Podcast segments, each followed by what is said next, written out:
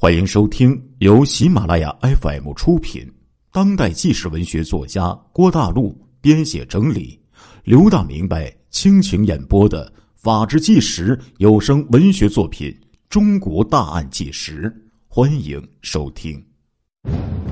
二零零九年一月四号晚，湖北省随州市曾都区洛阳镇发生特大杀人案，共八人遇害。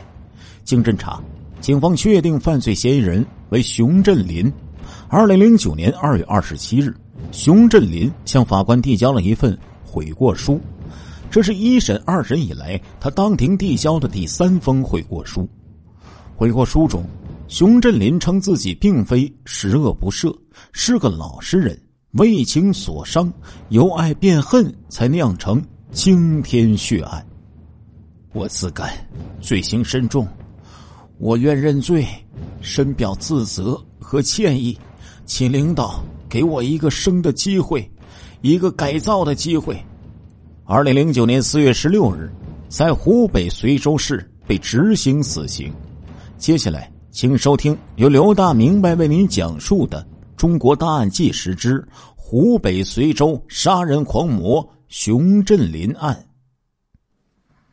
二零零九年一月十一号。一向深居简出的冠庄小学老师钱玉国走下山，在村口的墙上，他看到一张通缉令。看到之后，令他大吃一惊。照片上被通缉的三十四岁的男人，竟是自己当年教过的一个小学生。除了长出成年人的胡茬照片还能看出小时候的模样。钱老师顿时觉得时空错换，这个小时候。印象还不错的可爱娃子，二十多年没见，居然成了杀害八人的通缉犯。天真活泼，比较聪明，学习成绩也还可以。上世纪八十年代初，小学二三年级的时候，熊振林是钱玉国班上很特别的一名学生。除了比一般学生聪明，他的母亲詹红英也是村里的小学老师。和钱共事过，这让钱老师对他印象深刻。现年三十五岁的于家志曾和熊振林同窗四年，在他的记忆中，熊的性格比较活泼，学习成绩不差，就是说话阴阳怪气，好出风头，老搞一些滑稽的事情。童年时期，于家志和熊振林经常去河边玩水。于家志说：“他报复心很强，吃不得亏。你要用水激他，他非要搞回来。那时候就看出不是一般的好胜。”熊的家庭背景在同学之中令人羡慕，母亲是老师，父亲在信用社中工作，全家都是非农户口。这在湖北随州市河店镇灌庄村是少有的家庭。但是，知道内情的老年人都知道，熊振林成长的家庭并不幸福。熊振林在家中排行老四，绰号“熊四”，但是在母亲詹红英的眼中，他却是一个独生子。二零零九年一月十号，熊振林出事之后，在老家一直闭门不出的詹红英接受了记者的采访，他后悔小时候。给熊振林的爱太少了。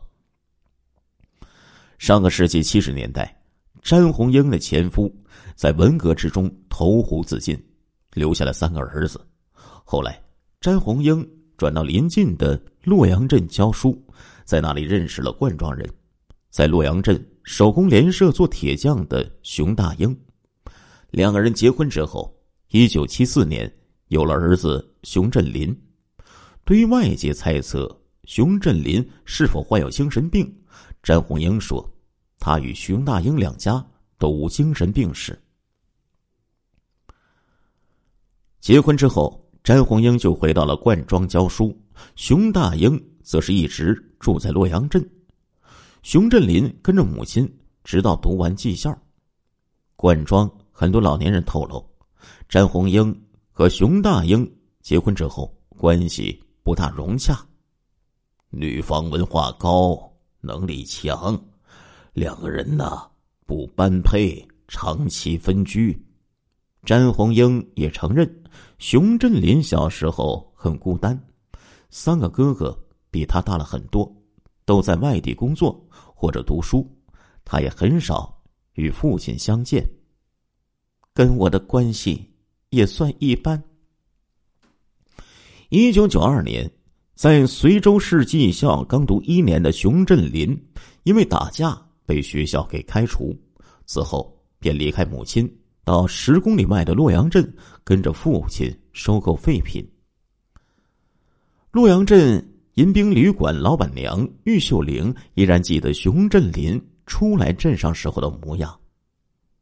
那个小孩啊，很瘦，像个小瘪三儿，有时候衣服扣子都扣歪了，油腻腻的那种啊。镇上人回忆，当年熊大英在车站后一个小门市部里收破烂。门面很小，生意也不大。熊振林和父亲住在一起。一九九五年，熊大英因为患结核病去世了。同年，洛阳镇人刘继华经人介绍和熊振林相亲，次年三月结婚。那时候他还是很勤快、能吃苦的人。二零零九年一月十一号。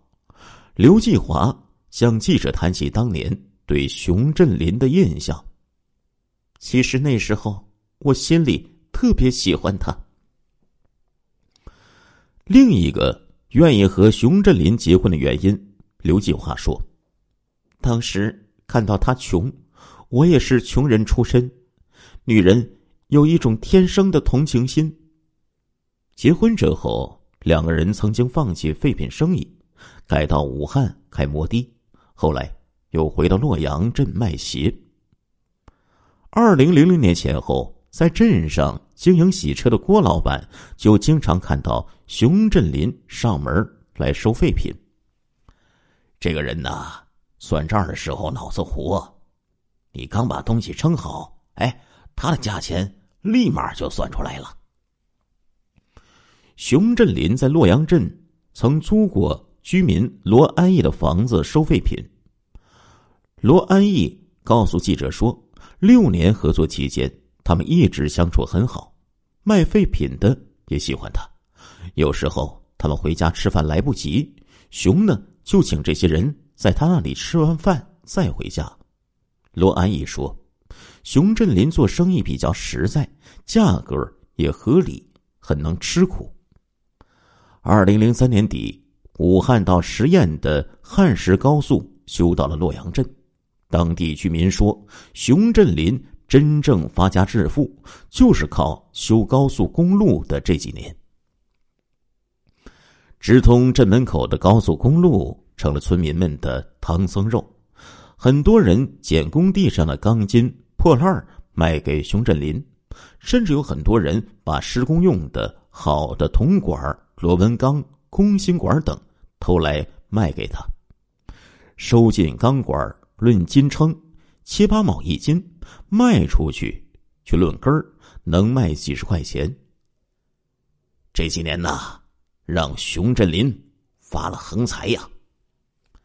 二零零五年左右，熊振林在县收购站的地盘花了两万元买下了几亩地，盖起了一栋非常漂亮的两层的楼房。还买了两斤门面和一套房产，成为了镇上有名的破烂王。传闻他有上百万的家产。熊振林妻子刘继华说：“实际上远没有传言那么夸张。熊振林赚的钱几乎都用来买地、买门面、盖房子了，手上的现金只有几万。他喜欢吹捧，让人觉得。”有什么了不起的？刘继华认为，有了钱之后，熊振林开始变了。之后，两个人离婚了。二零零零年，婚后一直没有小孩的夫妻俩到医院做了一次检查，詹红英透露说，是女方的原因，而不是外界传言的男人不行。其实。早在此之前，夫妻的感情已经很紧张。有了钱之后，他就变了，打我打得狠，越打越凶。刘继华甚至被打的送到了医院抢救。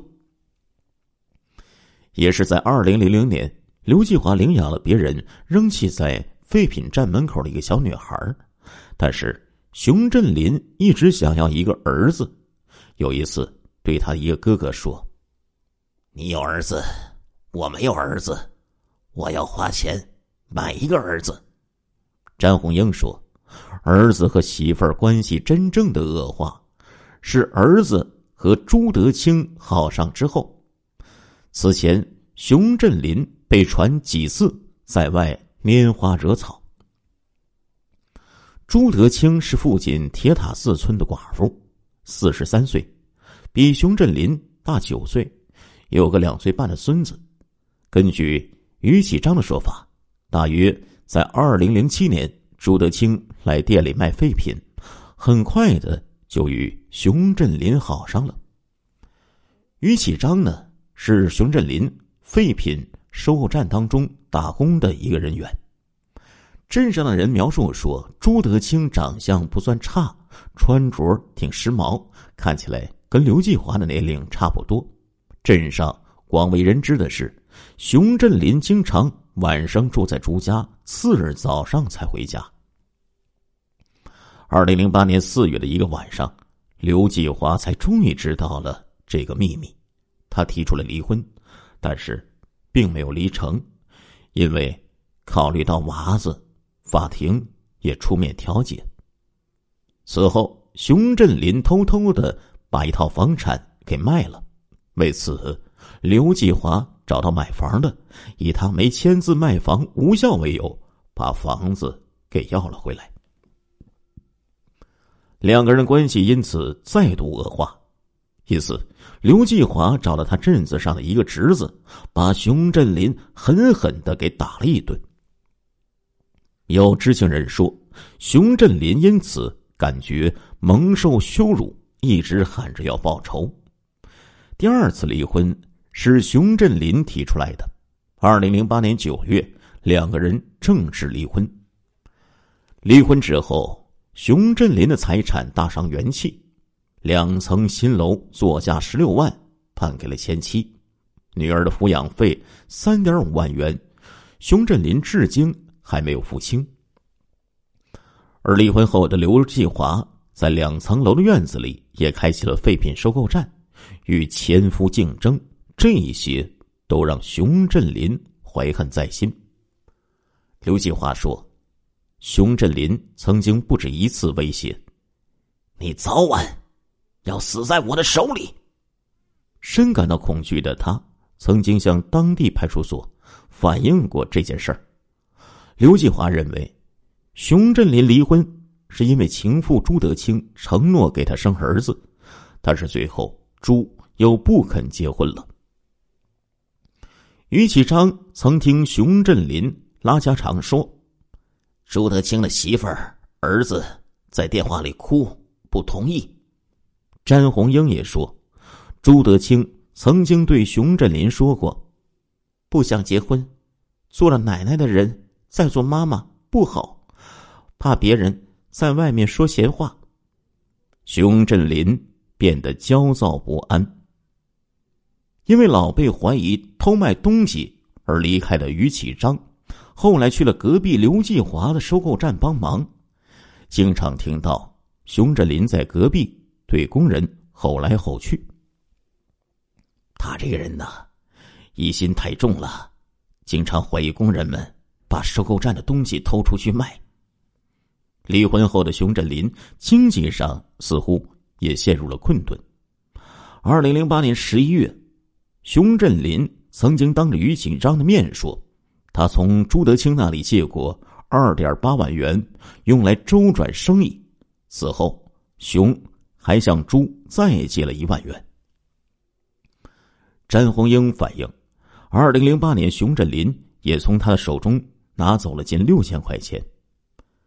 离婚后啊，他其实已经没什么钱了。洛阳镇一家废品站的李姓老板说：“从二零零八年五六月份开始，废品收购的价格猛降，生意越来越难做。以前废纸箱每斤收四五毛，去年底降到一毛五，熊振林的生意肯定受到了影响。婚离了，房产没了，猪不愿意结婚，四处借钱。”生意不好做了，诸种困顿和压力，在这个新旧交替的年关，一起碾上了熊振林的心头。熊振林也曾经反悔，多次找刘继华要求复婚，刘并没有答应。之后，熊振林又多次找他，威胁要杀了他。二零零九年元旦和一月三号。熊振林两次找到刘继华，并威胁不仅要杀了他，还要杀了他身边的人。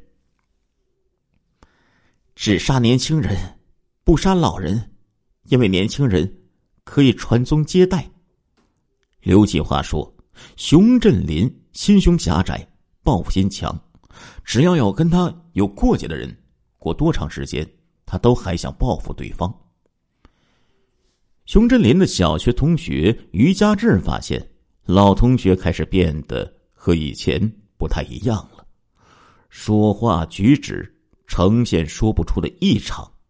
他揣摩是离婚受刺激太大，以前赚那么多钱什么都有了，突然之间什么都没有了。于家志说：“按他要强的性格，打击呀，蛮大的呀。”熊振林显露杀机，于启章早有预感。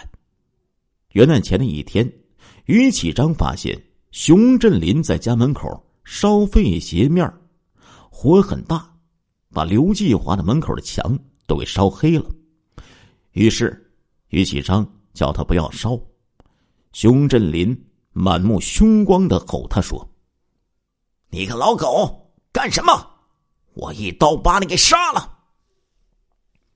后来，在警方审讯之中，被问及为何要杀死那些故宫时，熊振林说：“他们占过我的便宜，所以杀一个也是杀，杀几个也是杀，反正是犯下了案，难逃一死。”为此，他还制定了详细的杀人计划。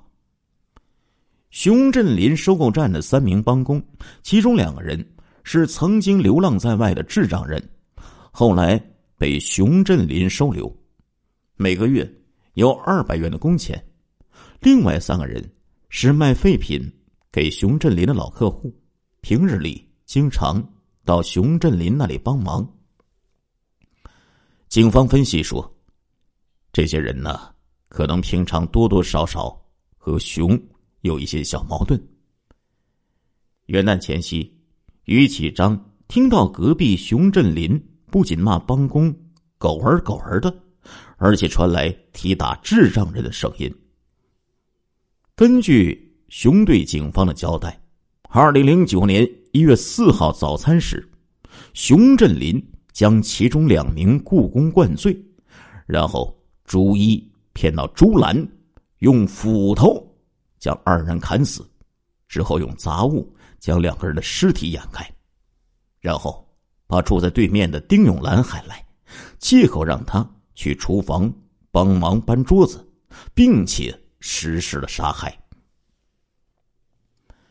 熊振林用同样的方法杀害了其余的三个人，其中一个人被杀前见地上有血，便问是怎么回事熊振林平静的说：“那是猪血。”当天晚上，熊振林。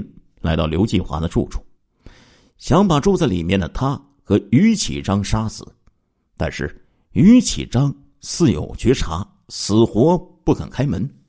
无奈之下，熊振林又赶往朱德清的家中，趁夜深人静时，把朱德清和他的孙子砍死。朱德清的孙子仅有两岁半，案发前一天中午。和远在深圳打工的妈妈通过最后一次电话。二零零九年一月五号凌晨，熊振林给母亲打电话说：“你以后再不要给我打电话了，我走了，现在就走。家里有一些值钱的东西，您来拿过去吧。”当天，随州飘起了入冬以来的第一场雪。熊振林逃去了海南，五天之后，仇恨。又把他拉回了湖北，准备在腊月二十九这一天，对逃过一劫的刘继华、于启章和另外几个与他有过过节的以及占过他便宜的几个人再下杀手。这让人想起两年多前陕西杀人狂魔邱兴华在逃脱围捕之后，沿着铁路回家，决心杀死曾经相濡以沫的妻子，最终和邱兴华一样。熊振林栽在了回家的路上，他对警察说：“现在终于可以睡一个好觉了。”公安部 A 级通缉犯熊振林故意杀人案，于二月九日九时在湖北省随州市中级人民法院第一次公开审理，合议庭当庭宣判熊振林故意杀人罪成立，判处死刑，剥夺政治权利终身。亲爱的听众朋友们，这一集的《中国大案纪实》播送完了，感谢您的收听，我们下一集再见。